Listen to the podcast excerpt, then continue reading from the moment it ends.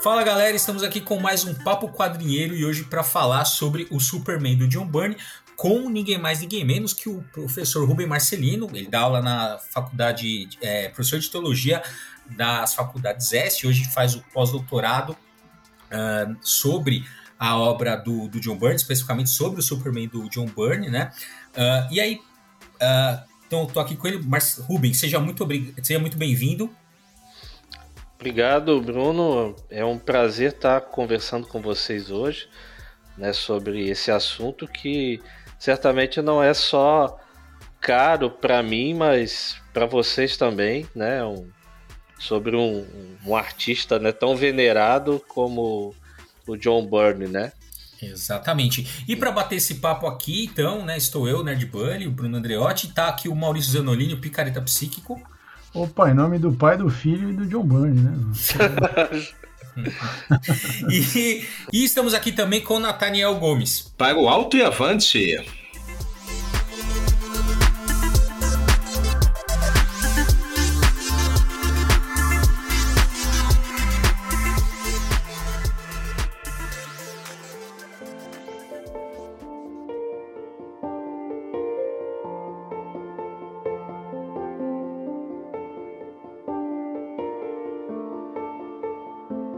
Então para começar essa conversa, né, uh, conta pra gente então como que é essa aproximação da teologia com o universo do, dos quadrinhos.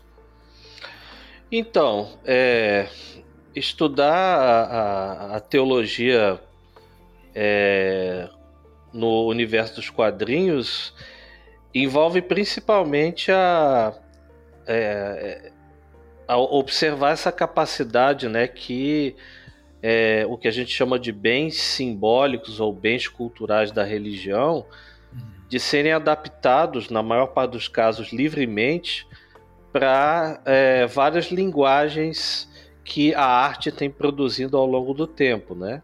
Uhum. Então, é, nos quadrinhos a gente consegue perceber com bastante clareza como a linguagem religiosa é utilizada, é, e não só com o objetivo de adaptar ou, ou transformar nessa linguagem é, é, lições ou, uh, ou, ou, ensinamentos religiosos do ponto de vista formal ou dogmático, né? Uhum. Mas também o quanto a, a, as linguagens da religião é, acabam refletindo um, um imaginário bastante livre das pessoas, né? Quer dizer, a religião não uma, somente como uma coisa que se segue, que se obedece, né? Mas como um conjunto de símbolos com os quais as pessoas livremente criam também as suas uhum. expectativas, né? Os seus é, dão dão vazão ou expressão às suas esperanças, aos seus ideais, né? Então, uhum. a, o objetivo de estudar a, essa relação entre, entre teologia e quadrinhos eu diria que não é tanto buscar nos quadrinhos uma reprodução da religião do ponto de vista formal, mas é ver como é que a linguagem ou as linguagens da religião são apropriadas livremente pelos quadrinhos, uhum. justamente para produzir outras obras ou leituras criativas do próprio mundo, né? Sem compromisso com uma dogmática religiosa, com um conjunto de credos e assim por diante. Uhum. E, bom, é, tem vários pesquisadores que eles apontam, né, que a que os super-heróis seriam uma espécie de mitologia dos nossos tempos. Você concorda com essa afirmação? Como é que você vê isso? Concordo, né? os, os super-heróis, eles é, talvez sejam os melhores exemplos aí de apropriação é, de elementos religiosos que são muito definidos, né? É, e isso não só em relação a aqueles, aquele tipo de super-herói ou super-heroína que é, é, diretamente ligado a, a, um mundo de magia, ou até mesmo né, a uma esfera de divindades, mas também é, mesmo aqueles super-heróis ou super-heroínas que, digamos, seriam personagens mais secularizados, né, mais. Hum mais voltados para a resolução do, dos problemas humanos a partir de iniciativas quase que exclusivamente humanas, mas que na maneira como eles são caracterizados e, e o modo como eles conduzem as narrativas é, faz ressaltar aquele aspecto do, é, que é tipicamente religioso é, de se procurar ou de se esperar por uma salvação, né, vinda de outro lugar, vinda de uma outra pessoa, né, vinda de fora para trazer para nós aquilo que nós precisamos. Interessante. Ah, bom, e aí tá dentro desse universo, então você escolheu o Superman do John Byrne para porque antes de, obviamente, né, antes de você escolher como seu objeto de estudo, você é fã do Superman, é fã do Byrne, então assim, contextualiza um pouco para a gente então a obra para a gente poder começar aqui a nossa foco da nossa conversa, que é o Superman do John Byrne. Certo. Então, é, o John Byrne ele foi é, escalado, digamos assim, né? É, após a, o evento da, da, DC chamado Crise nas Infinitas Terras, uhum. em que a editora estava procurando é, proporcionar uma espécie de enxugamento e de ordenamento do seu universo ficcional. O Byrne foi escalado para reformular o Superman, começando então a sua cronologia né, e a sua mitologia, digamos assim, do zero. Uh, e uh, então, numa minissérie né, que conteve seis edições, intitulada The Man of Steel, O Homem de Aço, publicada entre 86 e 88, inclusive quase que coincidindo com a data em que o personagem completava 50 anos, né, em 1988, uhum. é, o John Byrne, então, ele propõe, é, e usando aqui uma, uma expressão que ele mesmo é, empregou numa das entrevistas que ele deu, ele procurou com essa obra resgatar o que ele chamou de Superman básico. Uhum. Ou seja, né, trazer o personagem de volta àquelas suas origens e destacando principalmente a, a sua dimensão humana em detrimento né, da sua dimensão super ou superior. É claro que o Burnie não queria apagar né, a, a, a dimensão a, heroística do, do personagem, né? mas ele queria, é, por um lado, uh, resgatar a ideia de que na origem, né, o Superman provém de um outro planeta, mas ele provém de uma sociedade de humanos, embora humanos tecnológica e fisicamente muito mais avançados. Mas por outro lado, o também, né, e aí contextualizando, né, o seu personagem bastante na década de 1980, ele tenta construir é, alguém que como o humano, um humano, um ser humano americano daquela época, procura prezar bastante a sua individualidade, suas próprias ambições e a construção de uma de uma de uma vida própria autônoma, né? E por que não dizer de um cidadão que, como todo americano da época, buscava o sucesso. Então, desse desse trabalho, John Byrne então nos apresentou uma visão bastante peculiar do Superman que dialoga com as suas origens, mas ao mesmo tempo, né, também é, traz o personagem para perto de uma realidade histórico-cultural que era característica da juventude americana dos anos 80. Claro que uma juventude principalmente urbana, né? É, você participou de um evento nosso recentemente e aí você usou um termo que nem todos concordam, que é do pegar o Pentateuco e acrescentar o livro de Josué na Bíblia judaica, criando o Hexateuco. É, muitos teólogos têm trabalhado com isso, é óbvio, não é nenhuma novidade, mas talvez por senso comum seja. E aí você fez uma interface entre o Superman do Burnie e o hexateuco. Como é que é isso? Então, é, a gente é, já leu em, em, vários lugares, né, que uh, o fato de o Superman uh, ser obra da criação de dois jovens, ou alguns chamam de adolescentes, né? Dois adolescentes judeus de Cleveland, nos Estados Unidos, é, seria um, a justificativa é, pela qual o Superman se parecia tanto com determinados personagens da tradição judaica e entre eles principalmente Moisés, né? Então a, a eu quis é, naquela ocasião em que eu participei do evento é, tentar explorar um pouquinho essa essa associação, essa relação que já vem certamente desde que o personagem foi criado sendo feita, né? É, artistas religiosos e outras pessoas que já falaram sobre Superman repetidamente é, destacaram essa semelhança entre a narrativa de origem do Superman e a narrativa de nascimento de Moisés no Pentateuco. É, então ali naquela ocasião, né, eu procurei é, tentar comparar as duas narrativas, no caso a narrativa do Burnie sobre o Superman e a narrativa do nascimento de Moisés, para tentar realmente colocar em evidência os elementos estruturais comuns, né? É, e de fato realmente há, há, bastante proximidade entre as duas narrativas.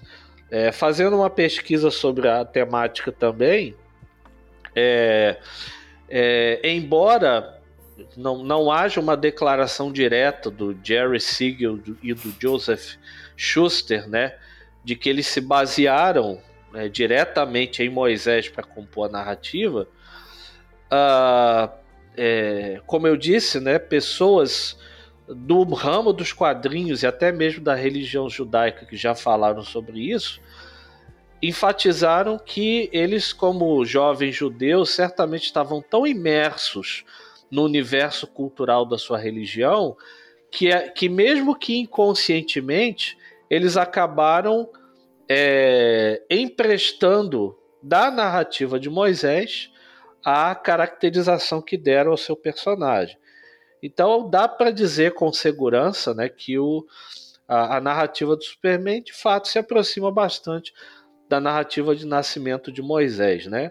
Alguém que é por uma situação de crise, ele é obrigado a ser uh, abandonado pelo seu povo de origem e é acolhido por um outro povo, né?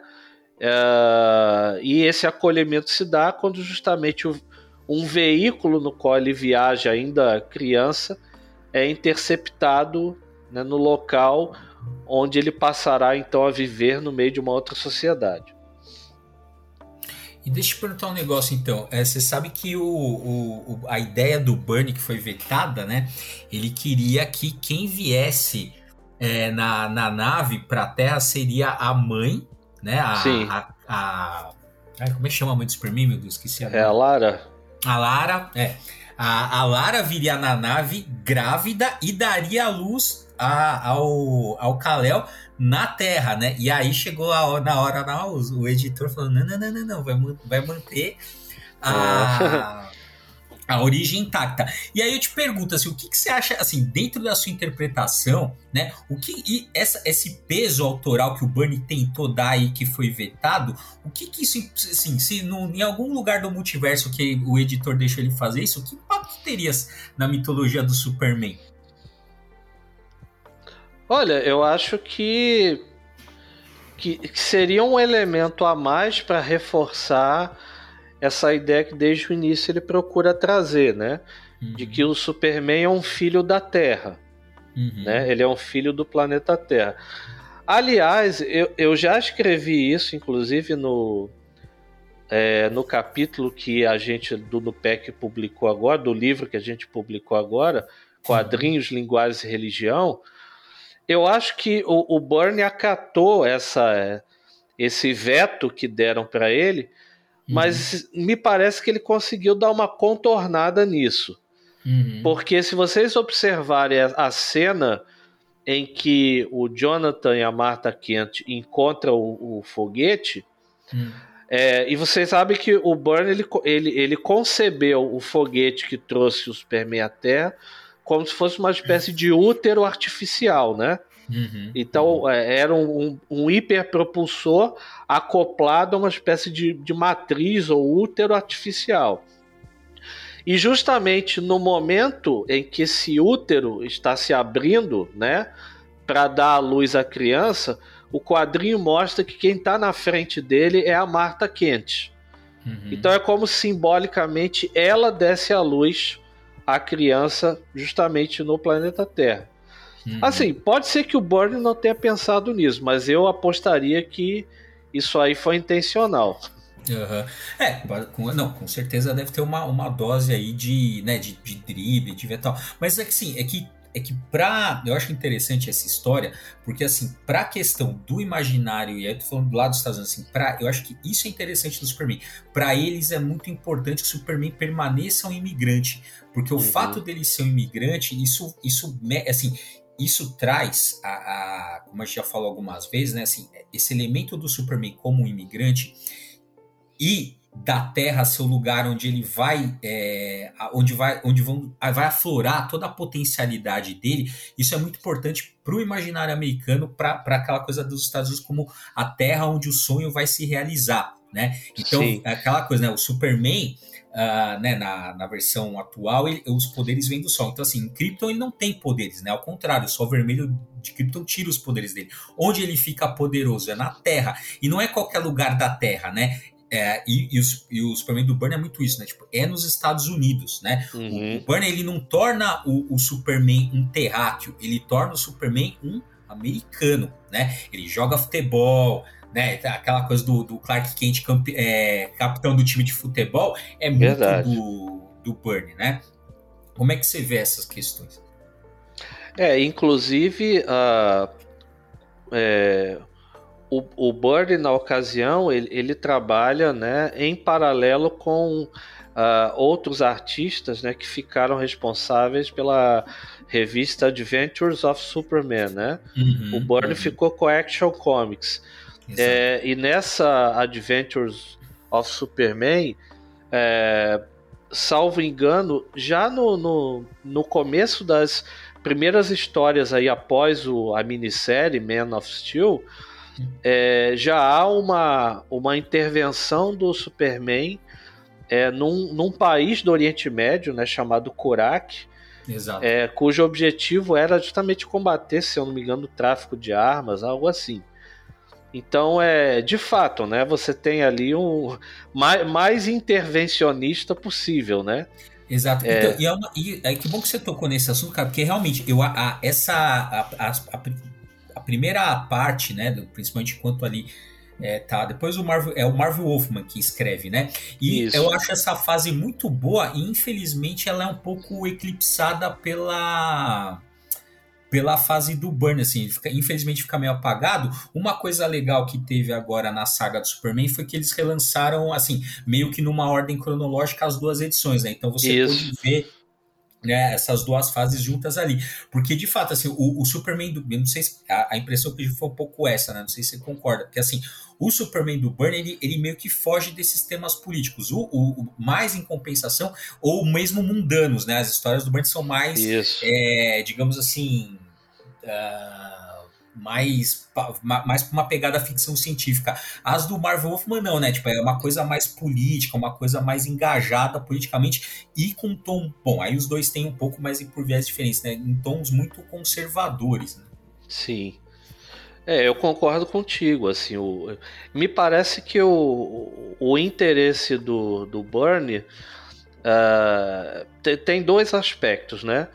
Uh, o primeiro é, é situar uh, o Superman dentro é, dessa dinâmica mais, mais fantástica e mais é, é, fora, digamos, né, do, do ordinário que caracteriza o universo dos super-heróis propriamente dito, né? Uhum. E, nesse, e nesse aspecto o Byrne ele vai é, sempre associar o Superman em histórias com outros personagens da DC, né? Então o Superman vai, vai ter história se encontrando com os Titãs, né? ele vai se encontrar também com o Gladiador Dourado, é, com o Batman, né? Isso aí já no, no Man of Steel. Uhum. Então, por um lado, tem esse aspecto, né? De desenvolver o, o Superman como ah, esse esse personagem que integra um mundo fantástico que é propriamente o mundo dos super-heróis da DC Comics, né? Onde você tem super vilões, né? Você tem é, elementos também de magia, né? A, a, é, convivendo ali no, na, na, na, realidade desses personagens. Enfim, acho que esse é um aspecto. É, e aí, quer dizer, realmente não teria que, que haver uma abordagem que fosse separada daquilo que seriam aspectos mais mundanos, como você disse, né? mais ordinários, né? mais do dia a dia das pessoas comuns e mesmo da, da situação sociopolítica né? das democracias modernas é, do que outra coisa. Né? Uhum. E um uhum. outro aspecto também é que eu acho que o, o Bernie, ele, ele nessa pegada que você destacou também, né? De tornar o, o, Superman um cidadão estritamente americano, é, é, fu é, fundamental desenvolver então a psicologia do personagem, né? é, desenvolver os seus dramas internos e destacar principalmente as suas ambições como um bom jovem que tenta realizar, principalmente com a sua carreira, o sonho americano. Então, acho que o trabalho do, do Burnie vai basicamente por essas, esses dois aspectos, né? Você acentua a questão do super ness, nesses contextos mais fantásticos, fantasiosos, ainda que a fantasia venha pela magia ou pela ficção científica, né? E por outro uhum. lado, você constrói aquele ideal do jovem americano do, dos anos 1980 que é ambicioso, que é vaidoso, inclusive, né? E que procura o sucesso numa carreira é bem desenvolvida em ambiente urbano. E aí, nesse aspecto, então, você vê o, o Bernie tentando quase que o tempo todo construir né, uma psicologia do Clark que o aproxime justamente desse, dessa caracterização. O, o Rubem, é, eu assisti uma entrevista que da época do lançamento do The Man of Steel, lá de 1986, na televisão aberta dos Estados Unidos, que era um programa de aqueles programas de, de jornalístico de entrevista que tem de manhã lá na televisão, que até hoje existe, uhum. é, que está aí no YouTube. E aí é, a, a, apresentadora do programa está entrevistando o Bernie, falando exatamente que ia ser lançado The Man of Steel, que era uma série e tal, em, em seis edições é, que estava reescrevendo o Superman. Então ela faz algumas perguntas para ele ali. Não sei se você já viu essa entrevista. Não, não é, vi. É, ali é, tem algumas coisas interessantes. Ele, é, é, primeiro, ela, ela, faz uma pergunta meio ingênua. Ela fala assim: Mas quem deu o direito a você, John Byrne, de mudar o personagem que é uma, um patrimônio dos Estados Unidos? Olha só o imaginário, né? Como é que é? Né? É. Ele falou: olha, o, é, o Superman é, é, é, um personagem da DC Comics, então. Aí ela fala assim: não sei se você sabe, mas o Superman não existe, né? São pessoas que escrevem. Quase né? Foi quase é. isso. Ele falou: então, aí eles, eles né, são os donos, e aí eles fazem o que eles querem. Então. É. Aí uh, ela, ela fala, ela pergunta um pouco mais sobre por que mudar, e aí ele fala que a cada 15 anos, mais ou menos, existe uma reformulação, mas que essa que ele está fazendo é uma uma mega reformulação, porque vem depois de uma grande reformulação da editora, como você mesmo falou no começo, do, no começo aqui do podcast. Uh, e aí ele, ele, começa a jogar alguns elementos do, da, do, motivo pelo qual ele, né, ele fez algumas opções. Então, por exemplo, a coisa do Clark Kent ser um cara fortão precisava ser justificado, porque uhum só faz sentido ele ser fortão, né? A gente sabe que ele é o Superman, então faz sentido, mas as pessoas não sabem. Então, aí é, ele colocou um equipamento de musculação dentro do apartamento do Clark Kent para justificar ele ser um bodybuilder, assim, né? Uhum. Mas tem vários elementos, quer dizer, mesmo essa ideia não usada do Bunny que o Bruno citou, de, de tirar o elemento do imigrante e fazer ele ser um, um né, nascer nos Estados Unidos, é, isso, mais a questão do bodybuilder, mais a questão do, do, do cara ser um, é, deixar, como ele mesmo diz na entrevista, deixar de ser um chorão. Ele fala, pô, o Clark Kent precisa deixar, precisava deixar de ser um chorão, porque uhum. ele passou, eh, sei lá, dezenas de anos aí. É o Clark Kent de red pilado. Não, mano, eu tô falando isso porque tem vários elementos aí na, nessa construção que são conservadores, né? Que são que hoje a gente reconhece como uma, uma masculinidade tóxica tal é nessa fase do Bunny que a que a porque ele escreveu né, essas edições aí do The, The Man of Steel, depois escreveu mais, sei lá, 20 e poucas edições do, do Action Comics, é isso, depois ele saiu uhum. do título. Né? É, nessa fase toda, assim, que o, que o, o Superman pega a Grande Barda, que ele pega a, a, a, a, a, Mulher Maravilha, pega geral. Aí tem, a, tem, aquela edição que o, que o Bruno até já falou sobre, que, que tem uma disputa entre a Lois e a Lana para ver quem que vai ficar com ele. Isso. Assim, assim é, um, é o sonho do Red Pill, o, o, o Superman de John Byrne. Né? Assim, é a, a, manifestação do, do macho Red Pilado. É, e, e, agora a gente reconhece essas coisas, mas naquele momento estava sendo o quadrinho ia ser lançado no dia 4 de julho, né, a, a primeira edição do, do, do The Man of Steel, da, da minissérie, né? É, uhum. Como que você lê isso aos olhos de hoje, assim? É, é eu acho que isso aí envolve a, é, aquela característica que o pesquisador tem que ter, né? De saber é, fazer esse distanciamento né, do seu objeto de pesquisa, por mais que ele ame esse objeto, né?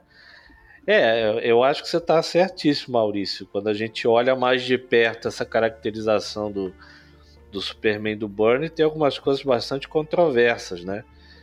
É, mas é, a, e a época coisas que de fato não eram problematizadas como são hoje, né? É, eu, e eu, eu, eu não sei em que, em que medida o, é, o Burn ele se preocupou em, em desenvolver é, profundamente determinados elementos, né? Que, por exemplo, é, essa, essa cena que você cita, né, de que o Burn coloca um, um equipamento, alguns halteres ali, equipamento de musculação no apartamento do Clark, né, para que ele simulasse né, essa coisa do bodybuilder, né? Mas é engraçado que a, justamente no, na, na história em que a gente vê essa cena, né, o enredo começa justamente com a Lois é, dizendo para ele que não entendia como é que ele podia conservar um corpo daqueles com halteres tão pequenos, né? Ou tão, tão, ou tão pouco pesados, né? É, então, assim, é, eu, eu, eu não sei até que ponto é o Burn de fato ele acabou deixando algumas alguns detalhes que deveriam ter sido melhor explicados de lado é, por causa dessa tentativa tão tão importante para ele que era de de ressaltar o personagem, principalmente na sua dimensão humana, contextualizada na, naquele momento histórico dos anos 80, né? É... Agora, por outro lado, tem também essas outras coisas que você destacou, né? Quer dizer, quem leu é, The Man of Steel para frente até o final da fase do Burn é, fica meio que chocado assim com, com algumas algum, alguns cenários, né? Algumas cenas que aparecem ali é, do comportamento de, desse desse Superman, né? Mas, mas uma coisa que me chama atenção, Maurício, é o seguinte, né? É que parece que o, o, o Burnie tenta manter uma certa dicotomia que eu não sei até que ponto caracterizaria o que ele pensava ser a mente de um americano dos anos 80 que eventualmente fosse buscar no ambiente urbano uma, uma vida de sucesso, mas tendo saído de um ambiente social conservador. O que, que eu estou querendo dizer com isso? Essas cenas, por exemplo, que colocam o Superman como é, aquele, aquele, aquele sujeito, né? que tem todos os apelativos é, por meio dos quais, numa perspectiva conservadora, é, as mulheres são atraídas, né? É, na narrativa do Burnie não fica muito claro até que ponto termina o conservadorismo provinciano dele, quando enquanto habitante lá do Kansas originalmente, e o desejo dele de se tornar um, um garotão da, da, da, das grandes cidades, né, das grandes metrópoles. Né, a, toda vez que ele, é, que ele é colocado fazendo sexo com alguém, seja no caso, isso fica ambíguo, né? Seja no caso lá da, da Grande Barda, seja no caso lá da, da irmã do, do, glori, do glorioso Godfrey, né, lá de Apocalipse, ela tem um título, eu não me lembro agora, o nome dela é Grace, mas tem um título lá que ela tem, o irmão é glorioso Godfrey e ela é Grace alguma coisa. Uhum. Tem uma cena clara lá que eles estão que eles fazem sexo e tal. Mas toda vez que isso acontece, é, o Superman é curiosamente colocado como se estivesse alienado da sua própria consciência. Ele está fora de si, né? Ele não sabe o que está fazendo. Ao passo que quando se trata de uma, uma ação consciente, apesar de estar vivendo numa metrópole, né, onde teoricamente a questão da sexualidade é muito mais aberta, ele a, certa altura parece se mostrar tão conservador quanto uma pessoa do interior mesmo seria, né? Então eu não sei até que ponto é, o, o Burnie não quis manter uma certa tensão nesse sentido, né? Talvez tentando resgatar essa coisa também de que você não pode simplesmente pegar um sujeito que vem do interior e automaticamente transformá-lo num, num, num, num, cidadão cosmopolita, né? Seria necessário todo um processo para isso acontecer e tudo mais. Tanto é que é, eu acho que ainda na fase do Burn, acho que em outro momento, Bruno, é, você chegou a, a, destacar isso, no, acho que justamente no evento do no, no PEC, né? Uhum. Que você tem uma, um momento em que ele, ele, o, o, Clark começa a, a, a, se desligar um pouco dessa obsessão em relação ao Lois Lane e abrir a possibilidade de colocar a Cat Grant na vida dele, né? Mas eu acho que ainda ali é uma coisa meio tímida, assim. Eu não, eu não consigo ver o personagem como um, um, um pegador, né? Digamos,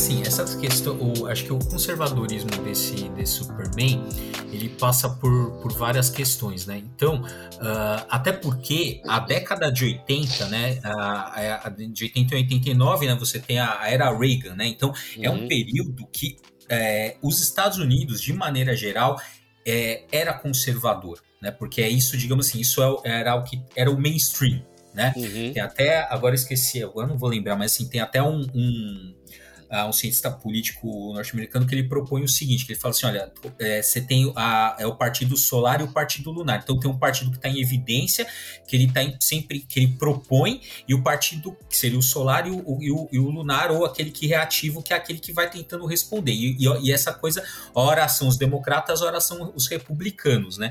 Nesse período, com certeza seriam os republicanos, porque eles, eles pautam a agenda política. Né? O Reagan uhum. é um, uhum. e, o Reagan é, um, é, é considerado um dos melhores presidentes dos Estados Unidos, mais ainda pelos conservadores, né? mais ainda pelos republicanos. Então, de maneira geral, essa, essa mentalidade conservadora, isso meio que tá assim, isso tá no mainstream dos Estados Unidos. E não é nada absurdo a gente pensar que o Bernie queria sintonizar uh, esse Superman dele com essa, com essa mentalidade predominante né? Sim. Até porque resgatar o Superman é, nas origens é resgatar. Na verdade, a referência é o Superman, né? E isso tem mesmo, ele fala em algumas entrevistas, né? Uma das referências dele muito forte foi o Superman do Christopher Reeve, né? Do, do uhum. é, de, de 78. Então, e você tem muito forte é, é, vários elementos, que é um Superman que, na verdade, é conservador lá da década de 50 né? Sim. Então tem todos esses elementos. E só para é, só também é curioso, né? Porque a, a, o, o, o Yuppie, que é o jovem urbano profissional, tal que está comentando aí, né? Que é, que é o que torna o Clark, o Clark Kent. O Yuppie nos Estados Unidos ele era conservador na, nos aspectos econômicos, nos aspectos é, é, né, do, do, que devia ser feito na economia, mas ele era liberal nos costumes porque ele está uhum. experimentando também aquela liberalização do sexo nas, na, né, da década de 80, ali que pese a AIDS, mas é, da, da, da questão da enfim, da liberdade que você tem ali no, no, no espaço urbano. Então, ele era, ele era liberal, digamos assim, no, no, nos costumes, porém conservador em algumas coisas ali. E isso aparece, como você está pontuando, essa, essa, digamos assim, essas contradições né, nessas figuras ali, o, o, de alguma maneira, isso aparece bastante ali no, no Clark Kent. E aí só queria que você. Aí já, já aproveitou que você também fez um, né, também uma conexão sobre, sobre as mulheres do, do Burn. É, se eu não me engano, acho que o Marvel Wolfman chegou a propor que a que, qual que era a sacada do Wolfman, né? Se eu não me engano, foi ele, que ele falou assim: ó, a Lois Lane, qual, qual que é a atração? Pela, a, a, a Lois Lane se, ela é atraída pelo poder. Então ela, uhum. ele queria fazer com que, a, com que a Lois Lane tivesse um caso com Lex Luthor. E aí o Bernie, o Bernie falou não, o Bernie falou não, se não, não, isso eu não faço. E como ele era meio o, o chefe ali, né, o, redator, digamos, o roteirista mestre ali, é o veto acabou é, é, assim, não tem, né? Mas apesar disso aparece que o, o Lex Luthor forçando um relacionamento, mas a Lois se esquivando, né? Uhum. É, eu acho interessante que é, a Lois Lane do Burnie, é, ela algumas vezes se declara apaixonada pelo Superman, né? Uhum. Mas a, a, maneira como ela é construída por ele é, me faz suspeitar que não é só isso, não. Hum. Eu acho que para ela o Superman é uma conquista que tem tanto valor quanto a conquista do prêmio Pulitzer, por exemplo, né? É aquela coisa de a mulher empoderada, é a mulher empoderada que, que mostra que pode, que é capaz, né? E que ela, para conseguir o que ela quer, ela, ela inclusive joga o próprio carro na Baía de, de Metrópolis, né? Hum. Para o Superman resgatá-la. Mas, claro, a mulher prevenida, né? Ela tem um Aqualung lá é, guardado para o caso do, da coisa não dar certo, né? Inclusive o Superman faz depois quando ele ele leva ela para o apartamento dela, dá entrevista e tudo mais. E aí quando ele está saindo ele faz uma perguntinha sarcástica, né? É, você costuma sempre levar um aqualung com você dentro do, do carro e tudo. Então eu acho que a o desse sentido o Burn também não quer fazer uma Lois Lane que é uma tipo uma donzela em perigo, né? Eu acho que ele quer muito bem mostrar uma mulher que é essa mulher aí dos anos 80 do ambiente urbano que está buscando construir com os seus, seus próprios méritos né, o, seu, o seu espaço. E aí então, quer dizer, o Superman para ela é mais um, uma, um, um, troféu mesmo, né? Uma conquista, digamos assim, né? Que revelaria essa, essa capacidade dela enquanto mulher de obter né, a, a consecução dos seus objetivos, dos seus propósitos, planos, etc. Né? Tanto é que, é, como vocês citaram, né, quando tem, quando o Burn desenvolve um pouquinho mais essa uh, esse, esse meio que triângulo amoroso, que não chega a ser um triângulo amoroso, né? entre ela, o Clark e a, e a Lana. E aí, quer dizer, ela como repórter, ela acaba descobrindo, né, a, rastreando os passos, né, do, do, do Clark até Smallville e tudo mais, e ela chega a surpreender o Superman e a Lana, né, ali numa conversa, você não, não, não fica muito claro se eles estão no momento mais íntimo ou não, mas essa surpresa faz com que eles tenham que meio que no improviso, e os pais dele, na verdade, são responsáveis por isso, inventar uma história uhum. em que ela fica, entre aspas, sabendo que o Superman e o Clark foram criados juntos, né? É, sim, sim. Né? É, os, pais os pais dele chegam no momento em que ela pergunta pro Clark, pro, pro Superman, né? Se ele era o Clark Kent. E a saída que os pais dele dão são é essa, né? Só que aí uhum. quando ela fica, quando ela engole essa história, ela fica pau da vida, porque ela se sente traída pelos dois, imaginando que ela teria sido alvo de chacota deles, já que os dois hipoteticamente ficariam conversando do quanto ela era apaixonada pelo Superman e tudo mais, e fariam, ficariam fazendo. É, ficariam rindo, zombando dela, né? Hum. Quer dizer, essa coisa de ser vencida e meio que ser humilhada, quer é um golpe mortal. E ela, ela então passa a, a, a agir tanto para com o Superman quanto para o quanto para com o Clark de uma forma agora indiferente, né? É, então mostrando meio que essa coisa de que ah é uma mulher completamente apaixonada é relativo, assim, é uma mulher não, é uma mulher que tem um objetivo, ela sabe o que ela quer e, e, e se os brios dela são feridos, ela bota toda essa frustração para fora, né?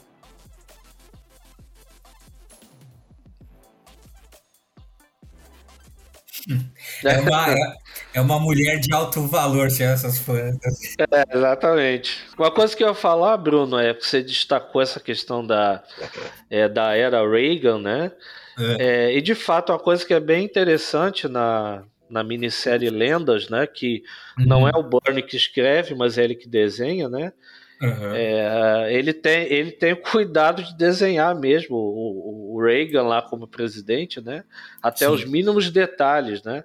É. E tem uma fala interessante, né? Que o, o Reagan ele está diante daquela situação em que, por causa do, do da artimanha lá do, do glorioso Godfrey, né? Que está agindo é, para executar um plano do, do Darkseid e ele tem esse poder de, de manipular as emoções das pessoas, convencê-las e tudo mais, né? O, o Reagan, se não me engano, numa conversa com o Superman, e é o único super-herói, inclusive, que aparece na minissérie conversando na Casa Branca com o Reagan, né? Uhum. É, o, o Reagan então diz que ele não ele está ele não está vendo outra alternativa senão é, fazer com que haja uma restrição maior às atividades de super seres e tudo mais, né? E a fala do Superman quando se despede é, é, é, é algo que revela justamente esse compromisso com o poder, né? Ele diz algo mais ou menos assim: olha, eu não concordo com essa iniciativa, mas eu vou obedecer. Uhum, uhum. É exatamente isso. Inclusive, tem, essa, esse, tem esse quadro no capítulo 4 da minha tese, tem exatamente esse quadro que ele comentando exatamente isso, que é ele conversando com o Reagan falando exatamente isso, né? Que ele não vai. É, que ele não concorda, mas ele vai obedecer. Que, é, vamos lembrar que quando até quando Lex Luthor foi presidente dos Estados Unidos, o Superman obedeceu ele. Agora, né? Ruben, é. um, uma, um, cada geração parece que tem um Superman diferente. A gente está enfatizando esse Superman dos anos 80, do Joe Byrne, etc. Uma vez a gente conversando, você me disse que entendia que o Superman lá do Reino do Amanhã bebia muito nessa fonte do, do John Byrne. Dá para você explicar isso aqui para gente? Sim. É... é me parece que a, a, a apesar do, da, da, do, do trabalho do Mark Wade, do Alex Ross, né, ter como proposta uma homenagem é, a, a, a, toda a história da DC até então, quer dizer, reunindo características ou elementos é, da, das diferentes fases pelas quais os, os super-heróis da DC passaram, é, em, em relação a, não só ao Superman, mas aos, aos demais personagens de uma maneira geral, é, ainda que ele construa um universo à parte com o Reino do Amanhã, eles, melhor dizendo, né, o Wade e o Ross, construam com o Reino do Amanhã universo à parte, há uma linha narrativa que me parece que desenvolve o, a, a, a, narrativa central da DC na época, né? Que era aquela começada após a crise nas Infinitas Terras, né? De um único universo e esse negócio todo, né? É, uma das coisas que eu costumo destacar em relação ao Superman quanto a isso é que quando é, já no princípio né, da história a Mulher Maravilha vai é, conversar com o Superman na Fortaleza da Solidão.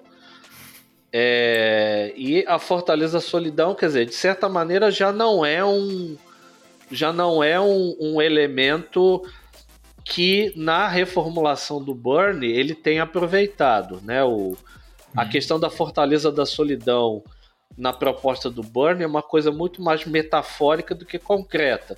Na verdade, a Fortaleza da Solidão para o Burnie é a identidade secreta de Superman que o Clark adota, né? Ele diz, inclusive, textualmente lá na, no, no princípio da, da minissérie. Mas no Reino do Amanhã aparece a Fortaleza da Solidão, como a gente conhece, e aquela famosa estátua né, do Jorel e da Lara segurando o Krypton com as mãos é, é, é, uma estátua em que eles estão caracterizados como os kryptonianos que o, o Burn idealizou, né? Então, é, se você for observar, os trajes que o Jorel e a Lara estão usando são os trajes que o Burn criou para os personagens, né? É, e me parece também que é, nessa essa narrativa do Reino do Amanhã que torna é, o Superman uh, uma personagem que, apesar de todo o seu de todo o seu poder quase que divino, né? Uma personagem que é obrigada a tomar decisões e se torna refém dessas decisões, para o bem e para o mal, né? É, e um Superman que em alguns momentos é bastante hesitante, diletante, é, essa caracterização me soa bastante como a interpretação que o Burnie faz do personagem. Então seriam alguns aspectos que eu destacaria aí. O Ruben, agora, é assim, agora é uma curiosidade mesmo. Você sabe da onde o Burnie tirou a inspiração para fazer o, os trajes kryptonianos? Você tem alguma, alguma informação sobre isso? Cara, não tenho. Sinceramente, sabe, não tenho. Sabe por quê, cara? Porque tem um. Tem um, um, agora eu não vou localizar, conseguir localizar o episódio, mas, cara, tem um episódio do Doctor Who que mostra. Um dos episódios que mostra a Galifrey do, do Doctor Who da antes. Antes do. A, a, digamos assim, os velhos doutores, né? Os, antigamente. Uhum. Cara, tem um episódio que os, os Time Lords eles estão idênticos aos kryptonianos do do Burn. E é óbvio que assim, eu não, eu não sei a data exatamente, mas é anterior ao ao Superman do Burn. Então, assim, na hora que eu vi aquilo, eu falei, será que tem algum lugar que tem essa referência? Porque é muito igual, cara, é muito igual. Você, você lembra assim qual, qual, qual é o episódio? Que, ah, que época? Vou, não lembro, mas eu vou. Eu posso localizar, cara. Eu sei que eu vi, assim, eu sei, é, é obviamente anterior, né, ao, ao ao Superman do, do Burn, mas assim, eu não, eu não mas, assim, visualmente é inegável a, a semelhança, né? Mas uhum. eu não sei se tem alguma outra inspiração ali, talvez até mesmo anterior, né? Essa representação dos dos, dos Time Lords ali. Mas se você olhar até hoje, o, a, nas últimas representações do, dos Time Lords, quando eles mostram lá, quando eles estão lá em Gallifrey tal, é meio parecido. Mas é que nessa, nesse Doctor Who antigo aí que eu vi, é, era muito mais parecido. É muito parecido. Né? É, eu vou, eu vou, te, eu vou te. Eu vou achar e eu vou te mandar depois.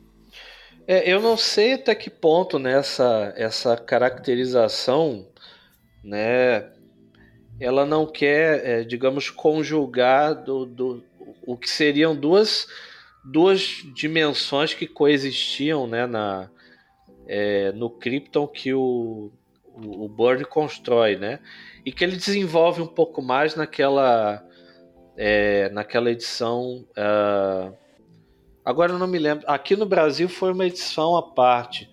Eu não, não sei dizer se, se no caso da, das publicações da Action Comics isso foi incorporado à, à revista seriada, né? Mas aquela, a, aquela, aqueles três arcos de história que desenvolviam o mundo de Krypton, o mundo de Metrópolis e o mundo de Smallville, né?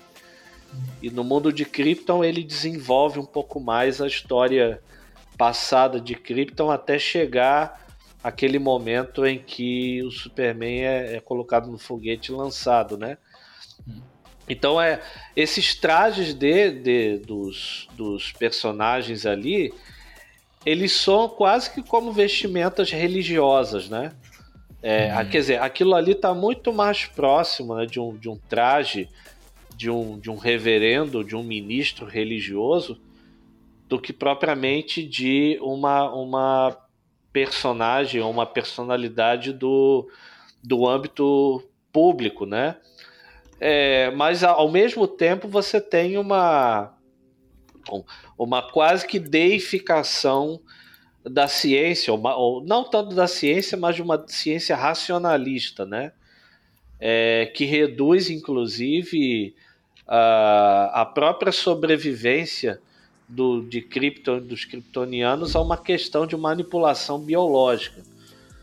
Então, assim, eu, abstraindo dessa possível referência aí dos, do, do Doctor Who, né, que é uma uhum. possibilidade, né, eu imagino que talvez o Burn possa, quem sabe, ter querido jogar com essa coisa da da, de uma deificação né, de uma ciência mais racionalista que de fato fazia em Krypton aquilo que nos mitos da antiguidade eram as divindades que faziam, né?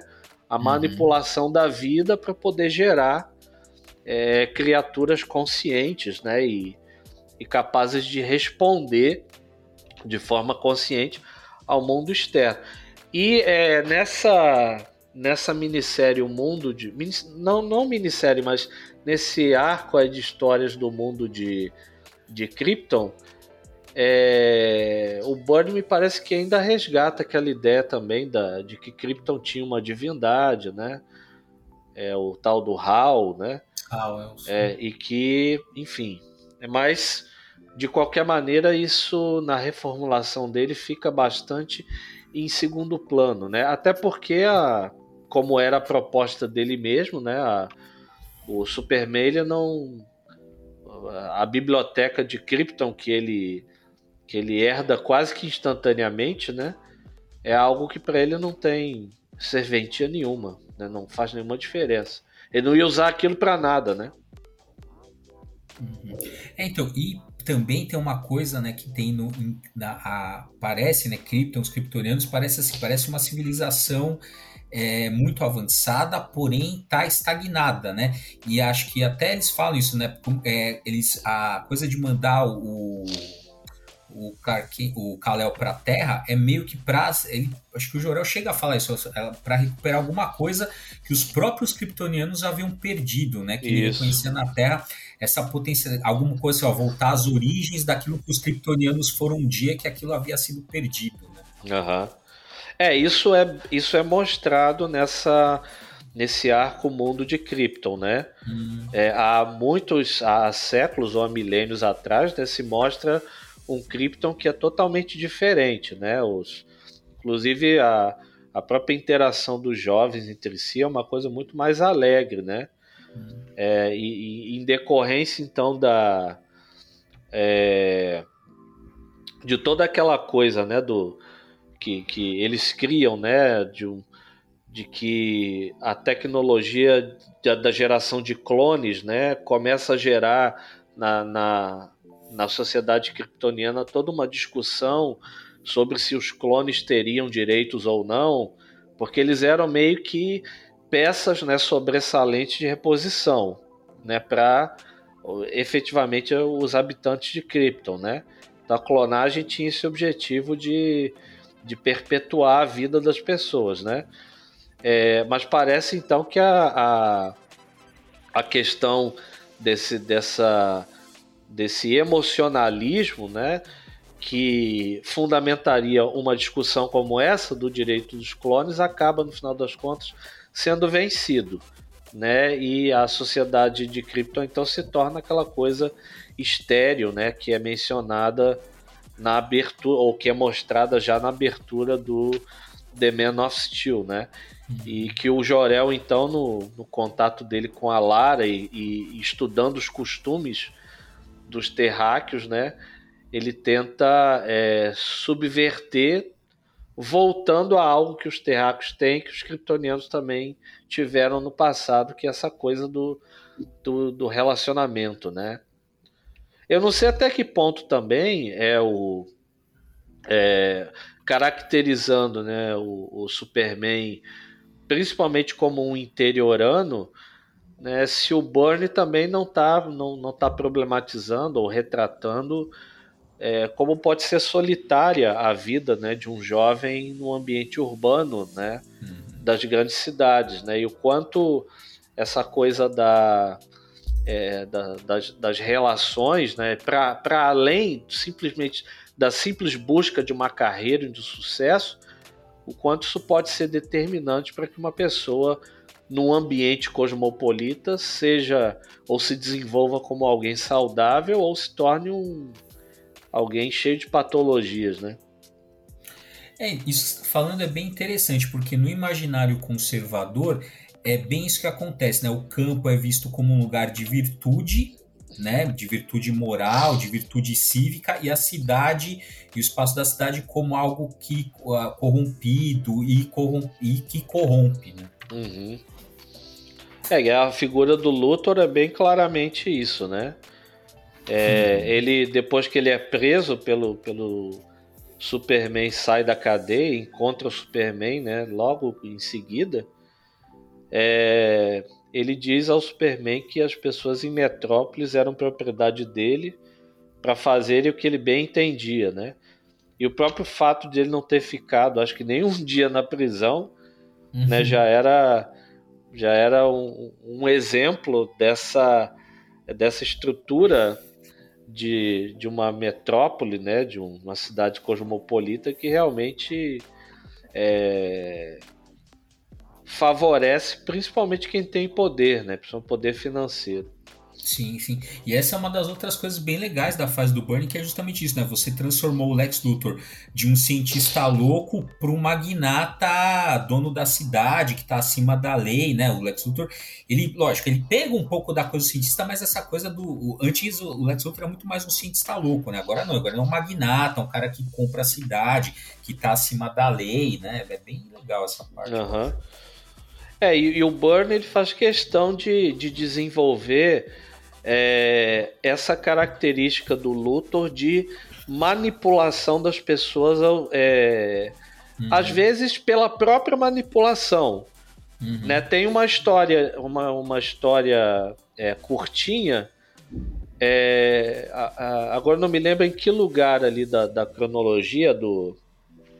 É, pós Man of Steel, né, que o Burn continuou trabalhando, em que é, o, o, o, Luthor ele visita uma lanchonete de beira de estrada, hum. em que tem uma jovem lá, bem bonita, né, é, que está trabalhando de garçonete, e ele conversando com ela, ele meio que descreve a vida dela, né, ó, eu observando as coisas aqui, eu vejo que você provavelmente viveu a sua vida toda nesse lugar, né? Você não tem muita perspectiva, né?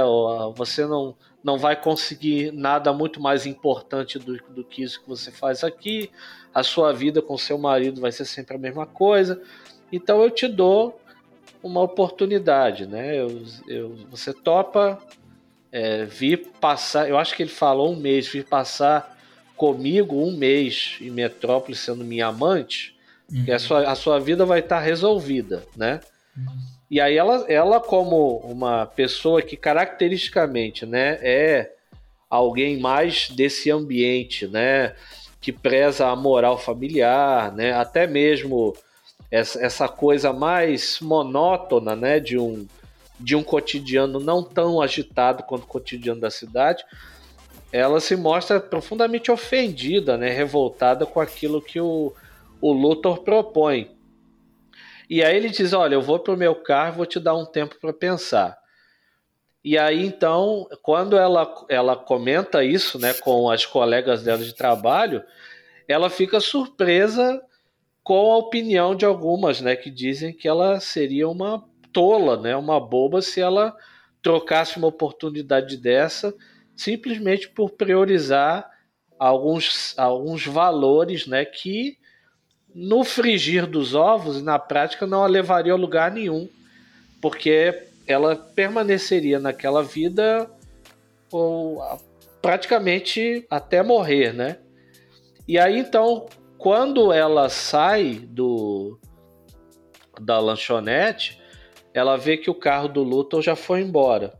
E aí o diálogo final é o diálogo da motorista do Luthor com ele, hum. ele dizendo para a motorista assim: agora ela vai ficar eternamente sendo eternamente torturada por essa dúvida, né? De que ela poderia ter tido uma vida completamente diferente se ela tivesse tomado a decisão de aceitar a minha proposta, mas por outro lado também se sentindo mal ou se sentindo é, é, culpada por ter sequer cogitado a possibilidade e ao mesmo tempo se sentindo frustrada porque a vida dela iria continuar de fato sendo aquilo que sempre foi, né? Hum. Então eu acho essa, essa história do, do Burnie genial porque mostra justamente um, a mente de um psicopata, né? O sujeito ele manipula as pessoas não só para obter delas ganhos financeiros, mas também para mostrar que ele tem ou que ele pode ter sobre elas poder a tal ponto de fazer com que nas próprias vidas pessoais essas pessoas é, permaneçam imersas assim em dilemas torturantes, né? Não, perfeito. É, é, é isso mesmo. Essa história não, é bem. Não sei se você lembra dessa história. Eu acho não, fenomenal. Lembro, lembro. É, tem uma, tem uma entrevista do Burn também, que tá aí no YouTube, que ele fala que essa é a, a o trecho de toda a, a, tudo que ele escreveu do Superman que ele mais gosta. Ah, é? essa, é? Exatamente essa que você falou. Mas nesse mesmo entrevista, ele fala pro cara assim, eu até pensei numa, numa continuação dessa cena. E aí o cara, o cara não fala nada, ele fala, você quer saber qual é? Aí o cara fala, ah, eu quero. Aí, aí ele conta. né? É, puta, é muito bom. Aí ele conta pro cara, ele fala assim, ó, ia, ia ser uma cena do Luthor descendo lá do prédio dele, lá em Metrópolis. E quando ele, o elevador chega no térreo, que abre a porta do elevador, tá lá a garçonete com uma arma apontada para ele. Uhum. E aí o Superman chega, e aí ele, o Luthor fala, ela vai me matar. E aí o Superman fala, pergunta para ela, por que, que você tá fazendo isso? E aí ela conta por quê. Ela uhum. conta tudo isso que você contou aí. Uhum. E aí o Superman fala, ah, entendi. Ah, então faz o que você quiser. E ele vai embora. E o Luthor faz uma cara assim, e a menina aperta o gatilho, só que é uma arma de brinquedo, faz bang, assim, tipo do, do Coringa, sabe? Uhum. Só que o cara se caga, né? Uhum. Ele achou que ele ia morrer. Então essa, essa, essa inversão de papel de poder, quem que tem o poder tal, né?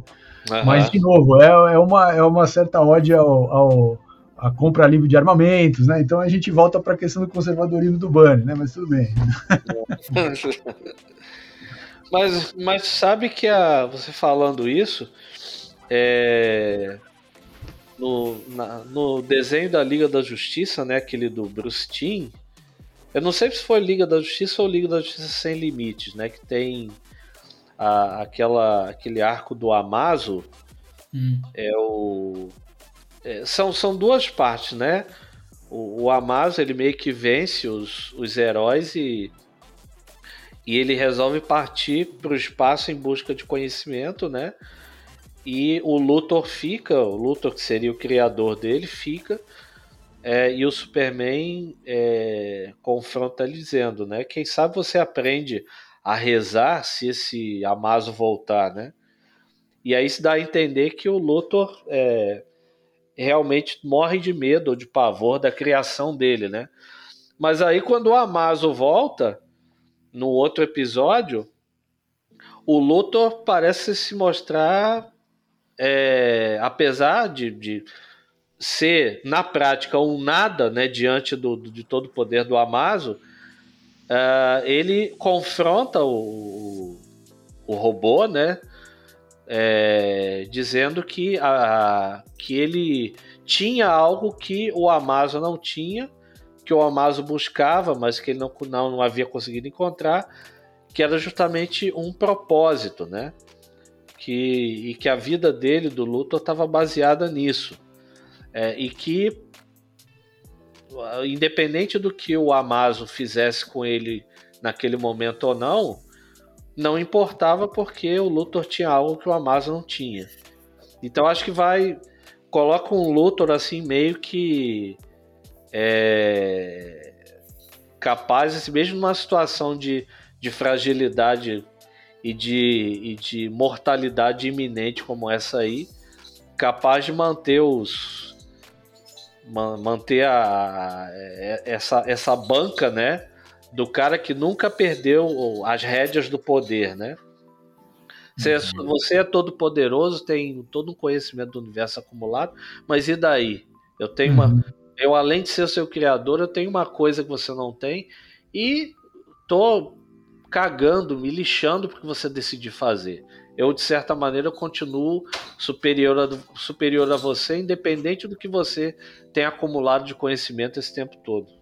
Muito da, da sua abordagem no nosso bate-papo hoje passou por questões metafísicas, morais etc. Você é professor na Escola Superior de Teologia, e aí você, essa discussão do mito moderno, dos quadrinhos, do Superman, de alguma forma é, é bem recebida pelos alunos lá da teologia?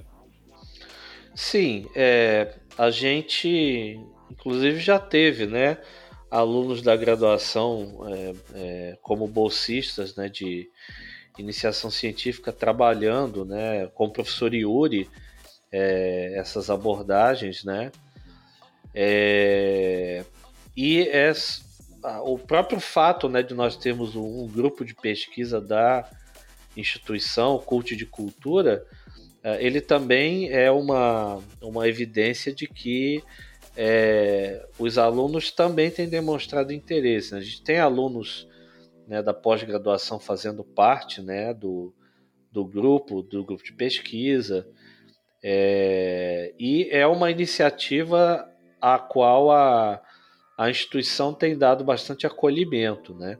Inclusive eu a, até antes de estudar na Este, eu nunca tive assim a menor ideia de que é, quadrinhos, que é uma coisa com a qual convivi a minha vida toda, né, assim como vocês, eu não tinha a menor ideia de que é, eles podiam ser objeto de pesquisa científica, né? Até que quando eu comecei a fazer o meu mestrado em teologia lá, é, eu tive contato com o Yuri e com essas pesquisas, né? E aí se abriu, digamos, um, um mundo completamente novo. Então, nos últimos anos, a gente tem procurado envolver os estudantes, né? Uh, de variadas maneiras, mas principalmente pela participação no grupo de pesquisa, com essa, essa investigação uh, da religião a partir da cultura pop. A gente tem também né, o, todo um trabalho realizado pelo professor Júlio Adam, é, que é do, da, da área de teologia prática, em que ele tem trabalhado, inclusive com alguns orientandos, uma, uma, uma linha de investigação dentro da teologia atualmente né, e das ciências da religião, que é chamada de religião vivida, que é justamente uma análise de como é que os elementos religiosos na prática das pessoas, e isso envolve também as produções culturais, como é que esses elementos eles são ressignificados nessa prática, tanto cotidiana quanto de elaboração criativa de produções culturais. Perfeito. Bom, então, cara, obrigado por essa conversa que você teve com a gente hoje aqui sobre o Superman do John Byrne. Sua, né, vi algumas comunicações suas, ajudou também é, a eu fazer lá o, o meu, meu, doutorado, né? Porque eu também abordo em algum momento o Superman do Byrne. Obrigado por você ter participado hoje com a gente, Rubem. A gratidão é minha, Bruno, Maurício, Nathaniel. Bah, fiquei muito feliz com o convite, né?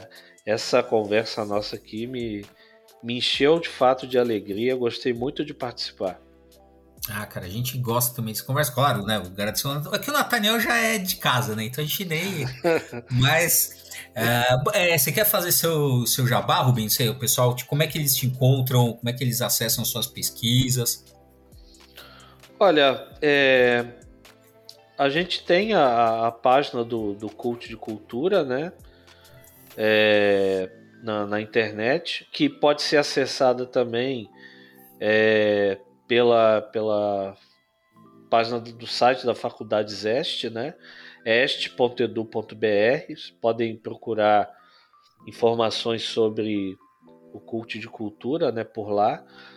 Também se, se digitar Cult de Cultura, o, o WordPress, vocês vão ter acesso né, ao, ao, à página do nosso grupo.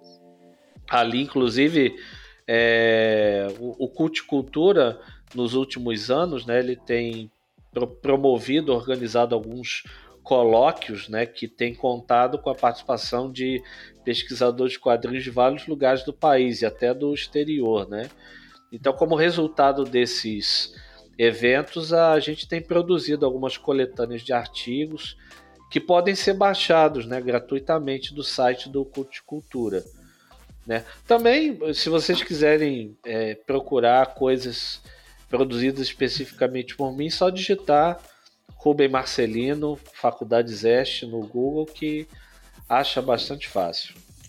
Legal, Rubi. Bom, e também vou aproveitar para pedir para vocês também irem lá no canal do Nupec, tem bastante coisa, dois vídeos por dia, todo dia lá, vão lá no PEC. Agora eles também têm, é, tem o Instagram, arroba nupec.uems. Tem também uh, o TikTok e Twitter, tem, Nathaniel? Agora? Ainda não, mas tem Facebook. Então, mais ah. dancinha no TikTok em breve. Vestido de Superman. então, em breve, aí eu não percam, vai lá no TikTok do, do, do PEC que vocês acham. E, finalizando aqui, vão lá na nossa página, arroba quadrinheiros no Instagram, tem Facebook, Twitter, etc. A nossa, hoje a nossa principal rede é o Instagram, então vai lá, arroba quadrinheiros. E não importa a plataforma que vocês estejam nos ouvindo, vai lá, coloca o, a pontuação, mas todas as, as, plataformas têm um ranqueamento, né? então vai lá, peço para ajudar a gente aqui no podcast, coloca ali a nota máxima, não importa a plataforma que vocês estão nos ouvindo. É isso, gente, até o próximo Papo Quadrinheiro.